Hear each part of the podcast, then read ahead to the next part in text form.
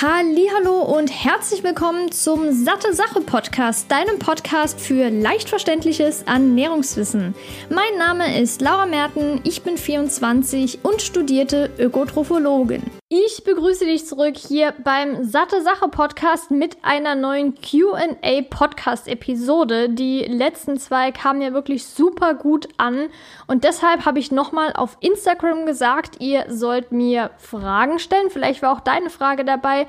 Ich habe jetzt nicht alle Fragen aufgegriffen, das wäre sonst ein bisschen zu viel gewesen, aber das hatte ich ja auch schon bei Instagram angemerkt, dass ich einfach einige davon zurückstelle und für spätere Q&A Episoden quasi auf aufhebe oder sogar teilweise Fragen, die eine ganze Episode wert sind, weil es einfach super viel dazu gibt.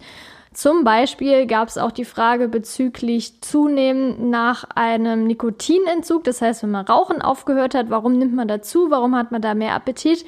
Und da gibt es wirklich einige Studien, und ich hatte mich auch schon mal vor längerer Zeit mit dem Thema beschäftigt und deshalb mache ich da eine extra Episode. Ich kann natürlich nicht sagen, wann die genau kommt, aber auf jeden Fall ist es mir wichtig, das Ganze ein bisschen ausführlicher zu besprechen.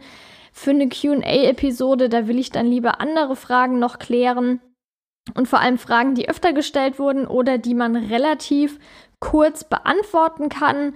Und welche das sind, werde ich jetzt gerade mal aufführen, dass du überhaupt einen Überblick hast, was dich jetzt erwartet. Die erste Frage ist, sind grüne Smoothies gut? Dann noch, ist Veganismus für jeden das Richtige deiner Meinung nach? Welche Fette sind gesund? Heißhunger nach der Essstörung und wie kann man damit umgehen? Wenn man jetzt zum Beispiel großes Volumen, das heißt zwei Kilo Gemüse, ein Kilo Obst und Getreide isst, ist das dann zu viel und gibt es ein Limit, wo der Körper nicht mehr alles aufnehmen kann. Zum Beispiel, wenn man 1600 Kalorien pro Mahlzeit isst, das Ganze auch pflanzlich. Und ob man zum Beispiel auch von Süßstoff, der jetzt in Softdrinks drin ist, süchtig werden kann. Das sind die Fragen, die ich auf jeden Fall jetzt beantworten möchte. Und dann würde ich sagen, fange ich doch direkt mal mit der ersten Frage an. Und zwar, sind grüne Smoothies gut? Gut ist ja immer so ein relativer Ausdruck. Ich gehe einfach jetzt mal davon aus, dass quasi gesundheitsförderlich gesund damit gemeint ist und ob das Sinn macht, die zu konsumieren. Generell ist ja Grünzeug super. Also es ist gut. Man sollte es nicht krass übertreiben, weil ja auch Antinährstoffe wie zum Beispiel Oxalsäure drin sind, die eben in großen Dosen, jetzt natürlich nicht, wenn man jeden Tag einen Salat isst und noch ein bisschen Spinat und so weiter, aber in hohen Dosen eben auch ähm, ja toxisch auf den Körper wirken können. Das Ganze hat nämlich den Sinn, dass sich natürlich auch Pflanzen gegen Fraßfeinde schützen wollen und denken sich dann, so, ich brauche jetzt irgendwas, damit die jetzt nicht an mich rankommen. Und das kann aber auch teilweise durch Kochen oder Hitzen und so weiter quasi, ja, geht wieder weg und ähm, braucht man wirklich große Dosen, um das Ganze wirklich überhaupt, dass das Ganze überhaupt ähm, negativ auf den Körper sich auswirkt.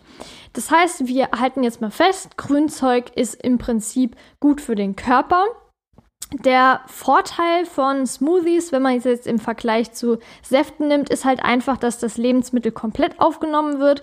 Zum Beispiel, wenn wir jetzt mal Spinat nehmen, bei Säften, okay, Spinat ist jetzt eher selten in Säften drin, aber wenn wir jetzt mal beispielsweise Grünkohl nehmen, der ja dann häufiger an Säften verwendet wird, da werden eben auch manche Nährstoffe rausgepresst, zum Beispiel auch Zellulose, die ja dann nicht quasi verflüssigt werden kann. Das bleibt dann im Prinzip hängen weil das Ganze ja auch nochmal gefiltert wird.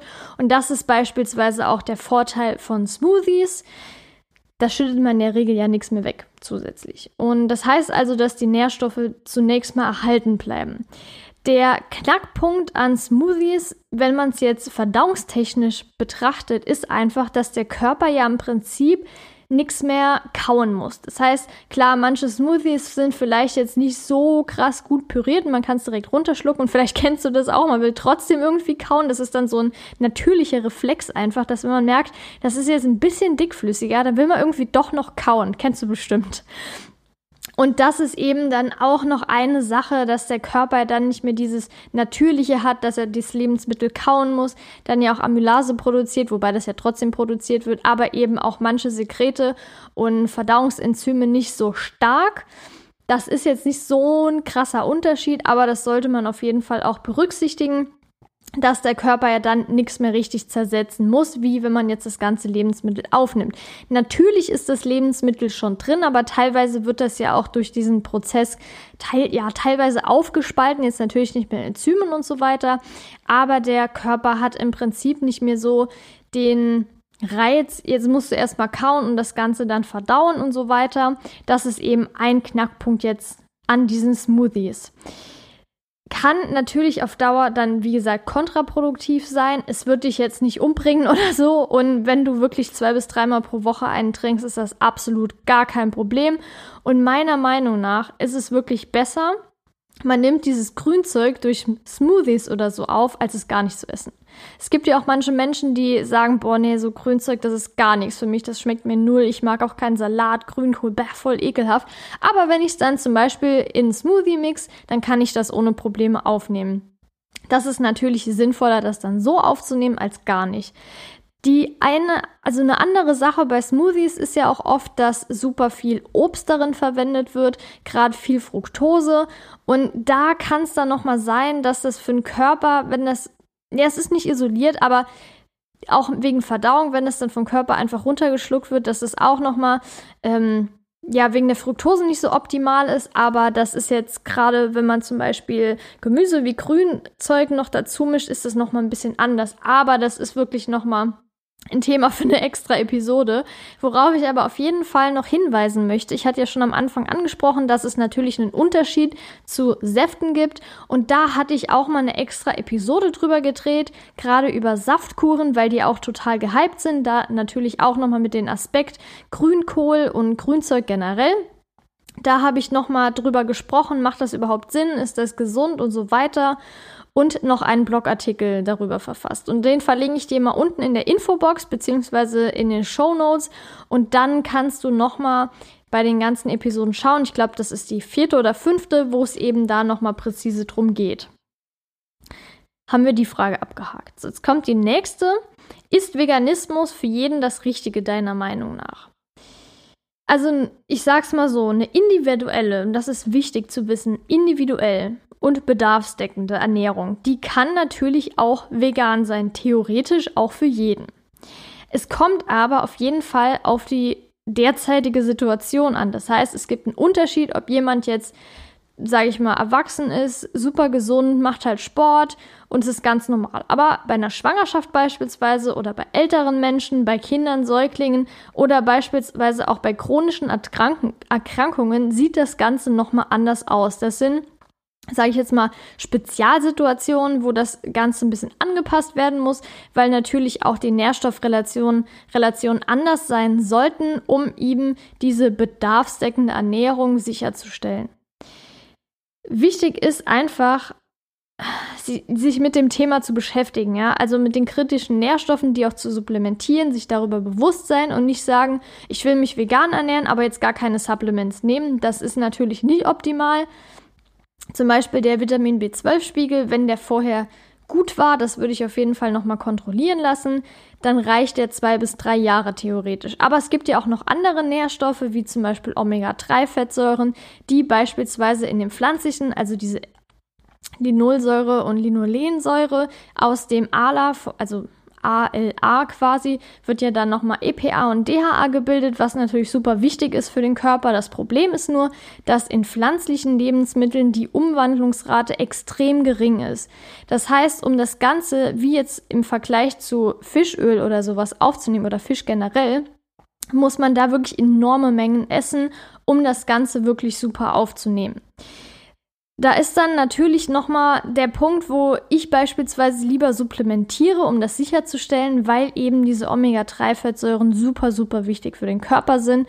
Und auch wenn man daran quasi einen Mangel hat, extreme Auswirkungen haben kann, sei es auf den Hormonhaushalt oder auch auf bezüglich neurologische Dinge und deshalb supplementiere ich das Ganze, wenn man es jetzt auf Omega-3 bezieht.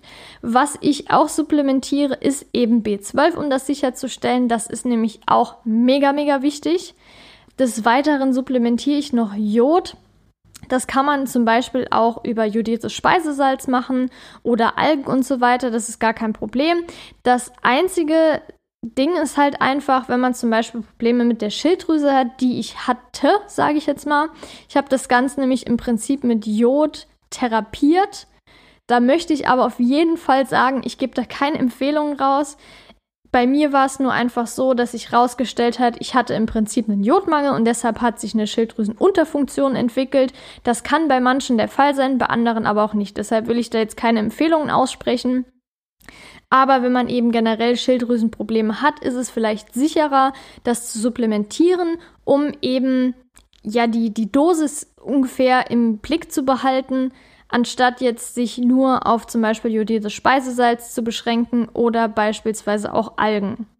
Bei Algen ist nämlich auch das Problem, da weiß man nie genau, wie viel drin ist. Es kommt auch auf die Algenform an. Es gibt ja schwarze Algen und es gibt auch noch grüne Algen und so weiter. Und da kann zum Beispiel auch der Jodgehalt extrem hoch sein. Und wenn man dann schon Schilddrüsenprobleme hat, kann das auch negativ aus, also kann sich negativ auswirken, nicht so optimal sein für den Körper. Deshalb ist das mir ja wichtig, dass ich das einfach zu mir nehme, dass ich da genau weiß, wie das quasi, wie viel der Körper da zur Verfügung hat.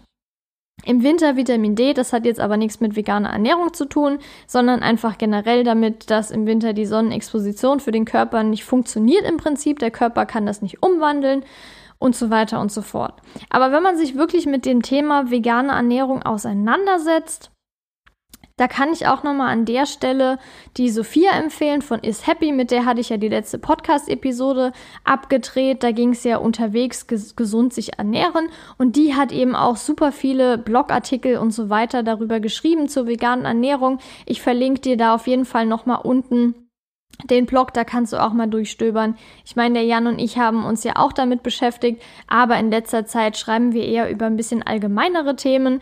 Deshalb, ja, sind nicht mehr so viele Blogartikel auf Veganismus spezialisiert, aber die Sophia ist auch vegane Ernährungsberaterin zertifiziert und die kennt sich da eben auch gut aus. Das heißt, wenn dich das interessiert, kannst du auf jeden Fall da mal vorbeischauen. Jetzt ist noch eine andere Sache, Untergewicht. Das heißt, wenn man starkes Untergewicht hat oder generell, es gibt ja ein ganz leichtes Untergewicht und etwas stärkeres Untergewicht, da ist meiner Meinung nach das aller, allererste Ziel die Gewichtszunahme und zwar egal wie, mehr oder weniger. Das heißt auf jeden Fall nährstoffdeckend, aber meiner Meinung nach ist eben das Problem bei einer veganen Ernährung, dass man da ja oft darauf achtet, dass das Ganze vollwertig ist und jetzt nicht so viele verarbeitete Produkte beinhaltet. Und wenn man das jetzt mal mit vielen Ernährungsformen, die vorher halt eben waren und gerade die westliche Ernährung vergleicht, ist eben die Kaloriendichte von den pflanzlichen Lebensmitteln, die man dann ja vermehrt zu sich nimmt, nicht so hoch.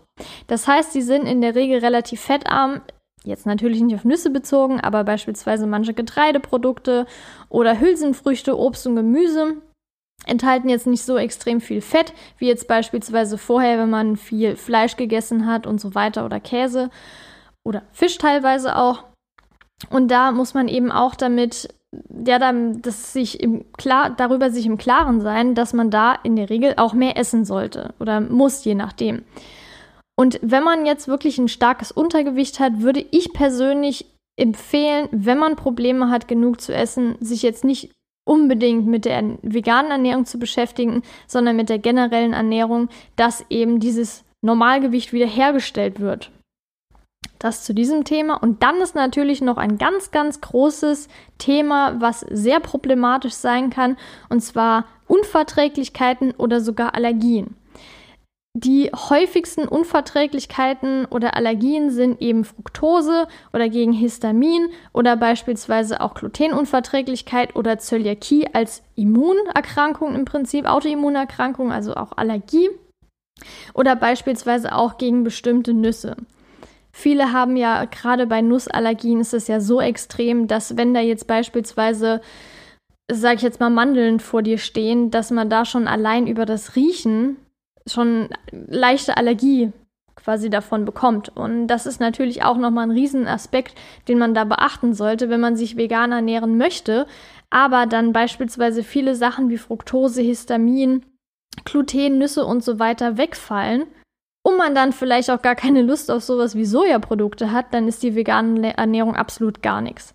Also dann würde ich definitiv davon abraten, weil eben diese Bedarfsdeckung nicht mehr gegeben ist Und sich dann zwangsweise vegan zu ernähren, ist wirklich extremst kompliziert. Und da braucht man wirklich schon therapeutische Hilfe währenddessen kontinuierlich oder muss sich eben selbst extrem gut damit auskennen, dass man da wirklich sich gut ernähren kann für den Körper und eben bedarfsdeckend. Ja, also physiologisch macht das dann in diesem Fall meiner Meinung nach keinen Sinn. Jetzt hatte ich ja gerade schon über Fette geredet, kurz. Die nächste Frage war, welche Fette gesund sind. Generell sind unverarbeitete Fette, wie zum Beispiel Nüssen, Samen oder auch kaltgepressten Ölen, gesund. Wie du vielleicht weißt, gesund ist ja immer so ein relativer Aspekt. Ich denke eher gesundheitsförderlich für den Körper. Und wenn man jetzt aber gehärtete Fette nimmt, wie zum Beispiel auch Palmöl, die machen teilweise physiologisch, haben keinen besonderen Nährwert jetzt für den Körper. Abgesehen jetzt mal auch von dem ökologischen Aspekt von Palmöl, der ja sowieso eher gegen, gegen den Konsum davon spricht. Aber jetzt auf das physiologisch betrachtet, haben die nicht unbedingt viel Mehrwert. Jetzt im Vergleich zu äh, Linolöl, Hanföl oder so oder Rapsöl und so weiter. Ja, gibt es da keinen besonderen Mehrwert einfach. Und generell ist ja auch das Problem in verarbeiteten Produkten, wie zum Beispiel auch in Kombination dann mit weißem Zucker, dass da die Fette natürlich nicht so optimal sind. Also da würde ich sagen, nee, die sind jetzt eher negativ zu betrachten, was jetzt den Gesundheitseffekt quasi angeht. Und deshalb, aber was ich definitiv als gute Fette ja, raten würde, sind Nüssesamen in ganzer Form im Prinzip oder eben auch als Öl gepresst. Was ich super gerne mag, ist eben Linolöl, aber da auch ganz, ganz wichtig, das nicht zu erhitzen, sondern zum Beispiel einfach später drüber geben auf einen Salat oder teilweise auch, wenn man jetzt zum Beispiel ein Chili kocht oder Pasta und so weiter, da kann man das einfach später einen Esslöffel oder zwei sogar drüber geben und dann ist das auf jeden Fall schon gut aber man soll es eben nicht zu hoch erhitzen. Aber was natürlich auch zum Braten gut geeignet ist oder auch wenn man jetzt irgendwas im Ofen machen möchte, ist zum Beispiel auch Rapsöl. Das hat auch eher mehr Omega-3-Fettsäuren als Omega-6-Fettsäuren, jetzt im Vergleich zu Olivenöl beispielsweise oder zu Sonnenblumenkernöl. Und das sind eben auch Öle, die ich empfehlen kann.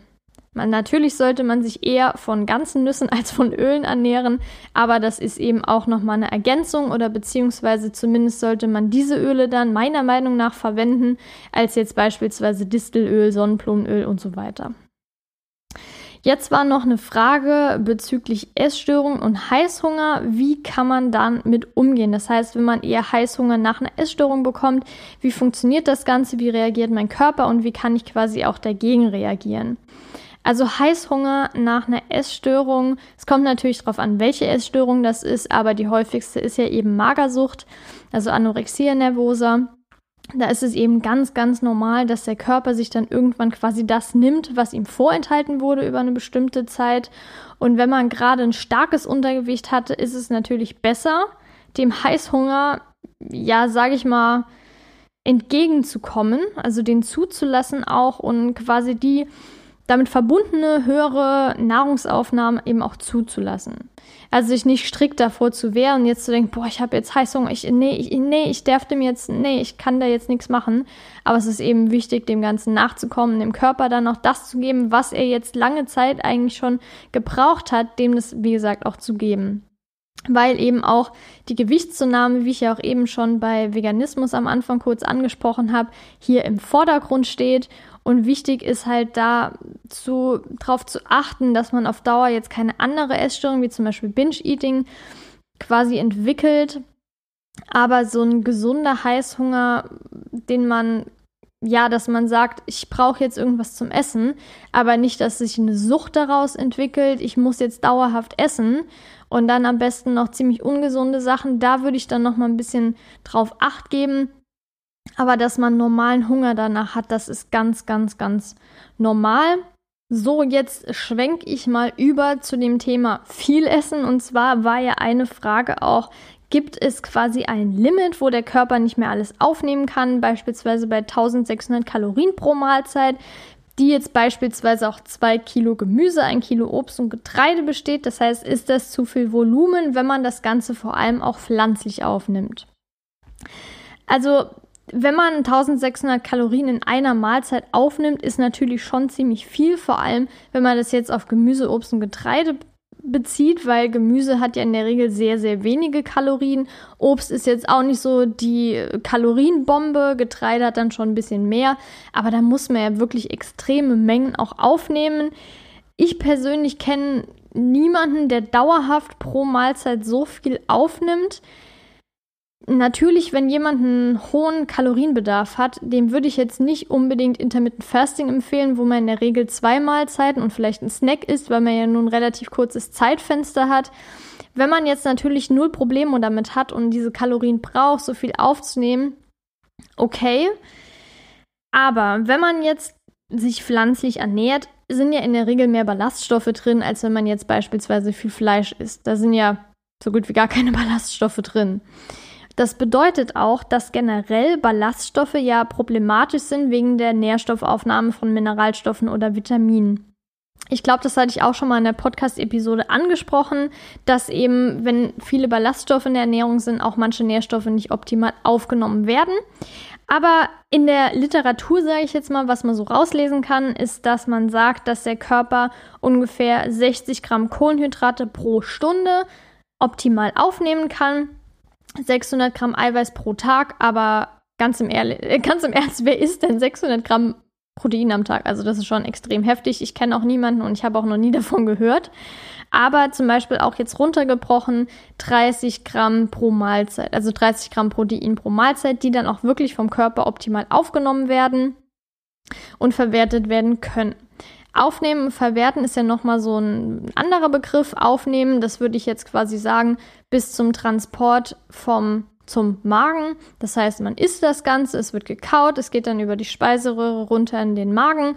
Und das würde ich jetzt persönlich als Aufnehmen bezeichnen. Und das Verwerten ist dann eben quasi ab dem Magen, wenn dann zum Beispiel diese Enzyme und die Säuren dazukommen und das dann zum Darm geht und da ja dann eigentlich die vorwiegende oder überwiegende Verdauung stattfindet. Und das ist ja die Verwertung, wenn dann Mineralstoffe und Vitamine aufgenommen werden, ins Blut kommen.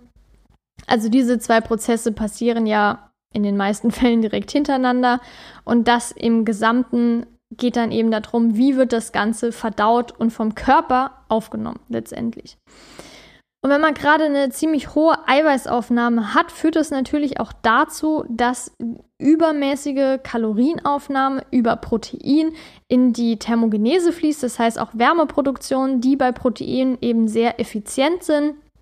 Sprich, wenn der Körper merkt, ich kriege halt so viel Protein, ich brauche das gar nicht unbedingt, dann produziere ich jetzt super viel Wärme. Und vielleicht kennst du das auch, wenn man eine proteinreiche Mahlzeit isst, dass einem in der Regel danach super warm wird.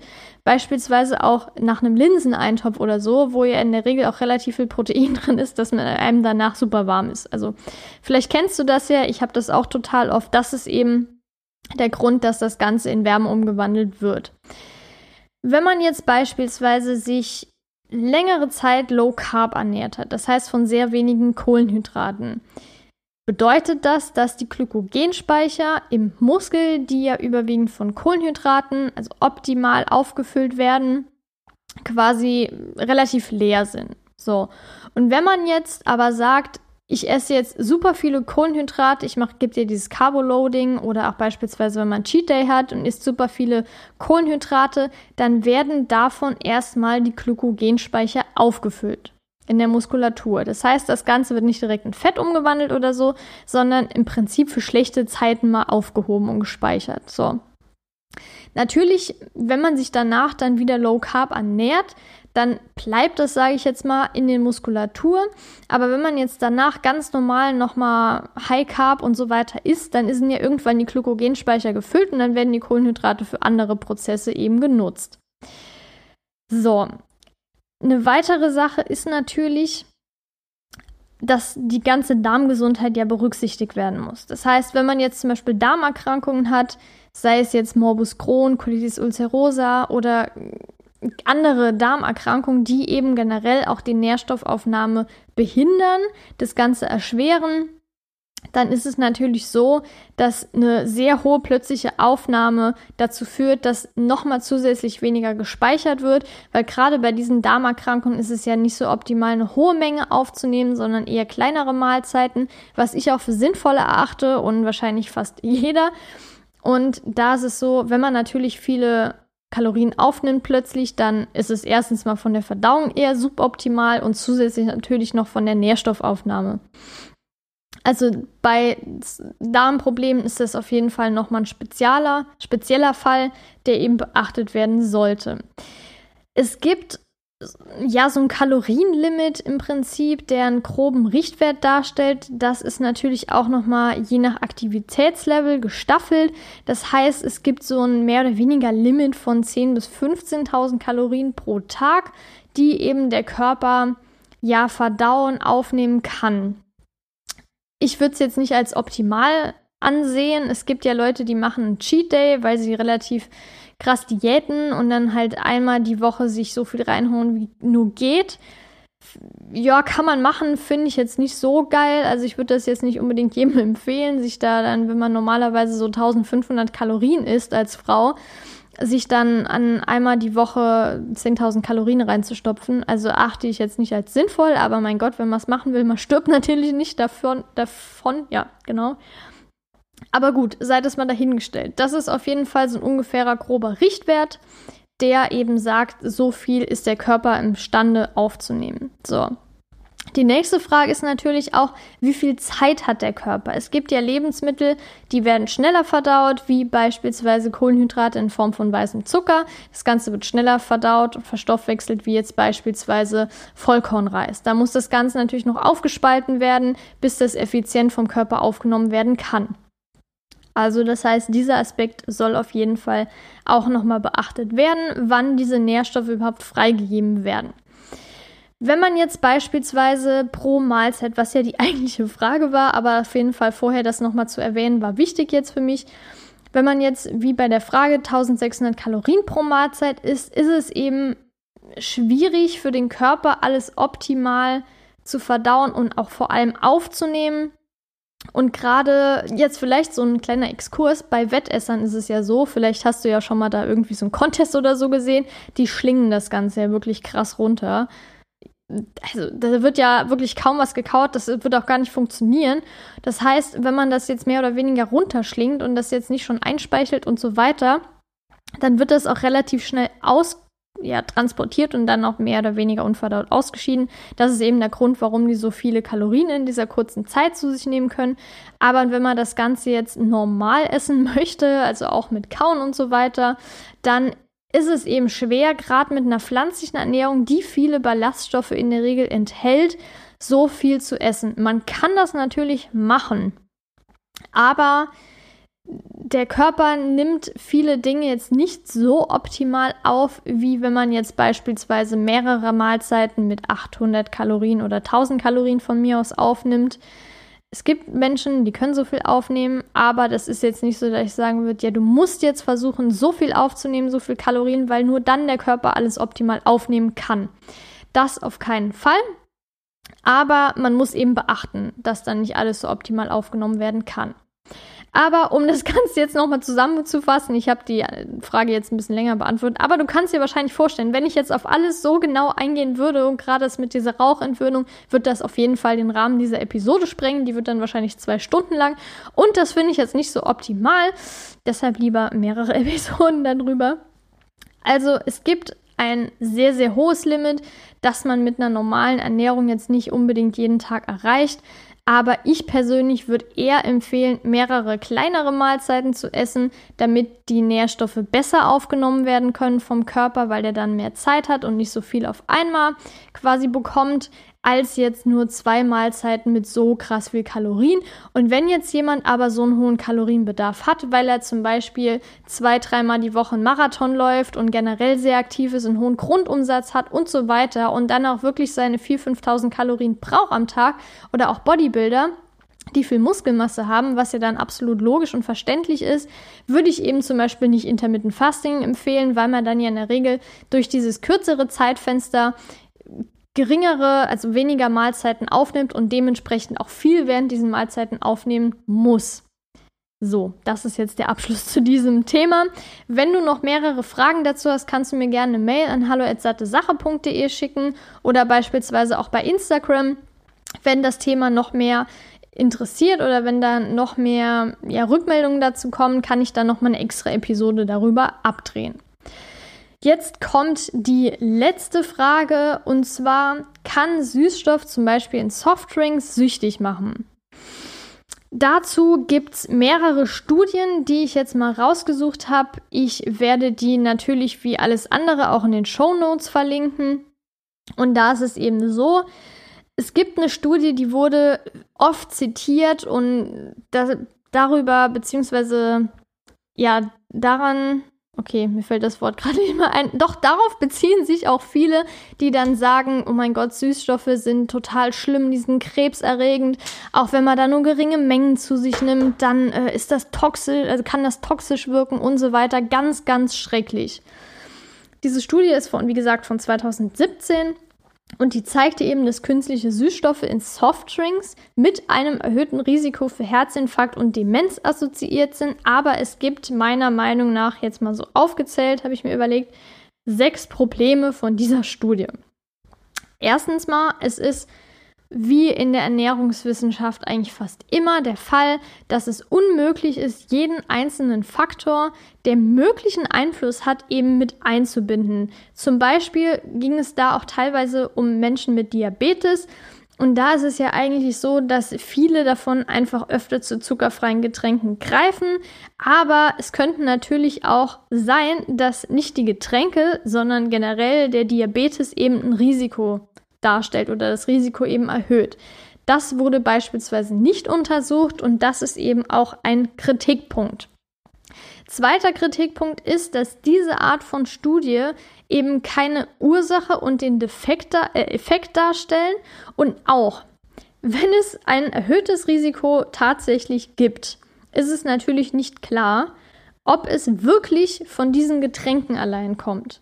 Das heißt, es kann nicht isoliert werden und gesagt werden, okay, das kommt definitiv von diesen Softdrinks. Dritter Punkt, dritter Kritikpunkt ist, dass die Studie nicht die allgemeinen gesundheitlichen Auswirkungen eben untersucht von diesen Diätgetränken, nenne ich es jetzt mal, also diesen zuckerfreien Getränken. Das heißt, sie können also theoretisch auch eine gesündere Alternative darstellen als eben diese gezuckerte Variante. Das wird nicht unbedingt thematisiert. Vierter Kritikpunkt ist, dass von diesen Süßstoffen nur Saccharin, Acesulfam K und Aspartam untersucht werden und nicht beispielsweise Sucralose, was eigentlich mittlerweile sehr häufig verwendet wird, da es auch relativ neu ist und ja, ich würde jetzt nicht sagen krasser erforscht, eher ungefähr ähnlich, sage ich jetzt mal, oder weniger, weil es ja relativ neu ist und nicht so oft angewendet wird. Aber das wurde eben nicht mit einbezogen, was aber dadurch, dass die Studie recht neu von 2017 ist, auch interessant wäre meiner Meinung nach. So, fünfter Punkt ist, dass auch wenn das Risiko wirklich erhöht war, was ja quasi rausgefunden wurde, ist es wirklich nur ganz, ganz marginal. Und zwar haben nur drei Prozent von den Studienteilnehmern das Risiko für Herzinfarkt bzw. einen Herzinfarkt erlitten und fünf Prozent eine Demenz entwickelt. Ja, das ist nicht so krass viel, dass man sagen könnte, boah, das ist richtig krass signifikant. 30 Leute, äh, 30 Prozent davon haben jetzt Demenz oder Herzinfarkt erlitten äh, oder entwickelt. Also es ist wirklich nur ein marginaler Effekt. Und das heißt also, dass das generelle Risiko eben nicht so extrem höher war bei den Leuten, beziehungsweise bei der Probandengruppe, die eben diese zuckerfreien Softdrinks zu sich genommen haben. Und der sechste und letzte Kritikpunkt meiner Meinung nach ist, das Problem ist, es sind nur Softdrinks untersucht worden, das heißt aber nicht der Einsatz von Süßstoffen beispielsweise in Lebensmitteln oder in anderen Getränken. Säften jetzt vielleicht nicht unbedingt, aber abgesehen von Softdrinks gibt es ja noch viele andere Energy Drinks und so weiter, die eben nicht untersucht wurden. Ja, das zu dieser Studie, weil die eben sehr, sehr oft zitiert wurde, sich darauf bezogen wurde nur um dir jetzt quasi klar zu machen, weil es eben dieses Problem an dieser Studie ist. So, und es gibt leider viele Probleme und das ist natürlich immer so ein bisschen kritisch zu betrachten. Und bezüglich Süßstoffen gibt es jetzt zum Beispiel ein Statement von der American Heart Association zum Thema Gesundheitseffekt von Süßstoffen. Und der ist eben jetzt, ich habe es jetzt mal ins Deutsche übersetzt, es ist jetzt natürlich nicht wortwörtlich, aber ich wollte es einfach im Deutschen sagen, weil ja bestimmt auch viele jetzt nicht so gut Englisch können, was ja gar kein Problem ist. Aber deshalb einfach hier zum besseren Verständnis. Und zwar ist das von dem Dr. Christopher Gardner, der eben auch jetzt das gesagt hat. Und zwar, auch wenn Süßstoffe nicht der heilige Kral sind, können nicht nährstoffhaltigen Süßstoffen helfen, den Zuckerersatz, äh, den Zuckerzusatz in der Ernährung zu reduzieren und somit die Anzahl der Kalorien zu senken, was zu einem gesünderen Körpergewicht führen kann und das Risiko für Herz-Kreislauf-Erkrankungen und Diabetes dadurch sinkt. So, und das ist eben ein Medizinprofessor der Stanford University und das komplette Statement halt auf Englisch werde ich dir auf jeden Fall nochmal unten in den Show Notes verlinken, dann kannst du dir das anschauen. Das ist eben auf der Seite von der American Heart Association und da ist eben ein ganzer Artikel, wo es zu, um dieses Thema geht, aber das wird natürlich auch nochmal in den Rahmen jetzt sprengen. Und was ich auf jeden Fall noch abschließend mit einbringen möchte, ist ja ein Argument von einer sehr bekannten Ernährungswissenschaftlerin, äh, von der sehr bekannten, von einer von uns bekannten Ernährungswissenschaftlerin, die eben dazu gesagt hat, ist, ich trinke lieber normal gezuckerte Kohle ab und zu, weil Zucker eben besser erforscht ist als Süßungsmittel und ich die Dosis besser kenne. Ich finde, das gleicht auch ungefähr meiner Meinung. Aber nichtsdestotrotz trinke ich auch ab und zu Getränke mit Süßstoff drin. Aber das ist dann wirklich vielleicht, sage ich mal, zwei, dreimal im Monat und also im Durchschnitt sage ich es. Es gibt vielleicht auch mal Monate, da trinke ich vier, fünf Getränke damit oder in einem anderen Monat gar nichts.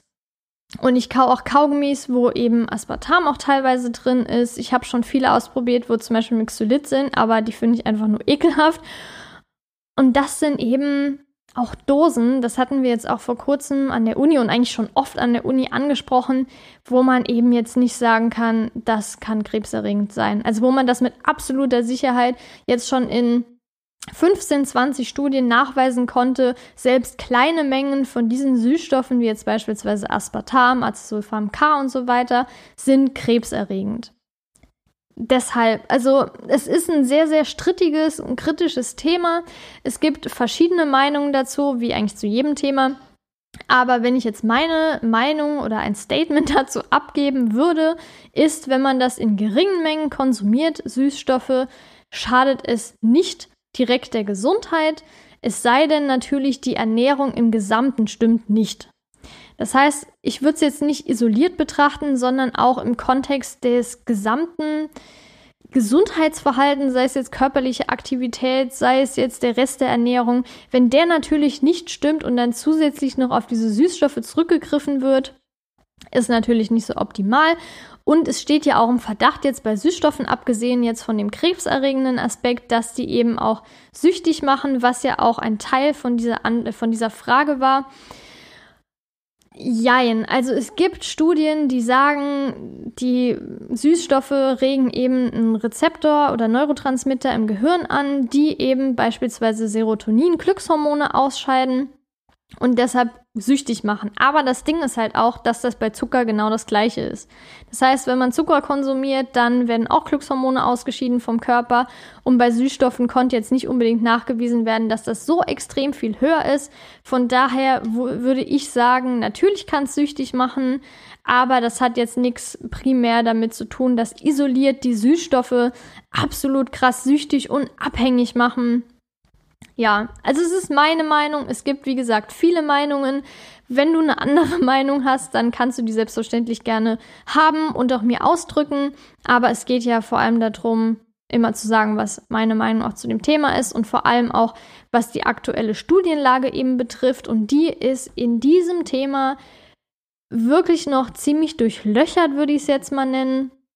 Und deshalb, ja, ein ziemlich kompliziertes Thema. Ich wollte es aber auf jeden Fall mit reinnehmen. Es waren noch andere Fragen, wie zum Beispiel Ernährung und Hashimoto. Aber die habe ich jetzt erstens nicht reingenommen, weil das auch nochmal das Ganze sprengen würde und zweitens mal, weil ich mich da aktuell noch nicht so gut auskenne und jetzt in dieser kurzen Zeit ich habe im Moment wirklich relativ wenig Zeit und deshalb konnte ich mich jetzt nicht so ausgiebig damit beschäftigen. Finde ich aber auch ein sehr, sehr spannendes Thema, worauf ich auf jeden Fall in Zukunft eingehen möchte in einer separaten Podcast-Episode. Aber in der Zwischenzeit, wenn dich das jetzt beispielsweise auch mit Hormonen und so weiter beschäftigt, kann ich dir auf jeden Fall noch den Blogartikel empfehlen über Soja und Hormonhaushalt. Da geht es nämlich eben auch darum, Logischerweise hat ja Hashimoto auch mit dem äh, Immunhaushalt, wollte ich gerade sagen, auch, aber mit dem Hormonhaushalt zu tun und das eben auch in Bezug darauf. Ja, auf jeden Fall war es das jetzt mit dieser Episode und ich hoffe, ich konnte auch vielleicht deine Frage beantworten.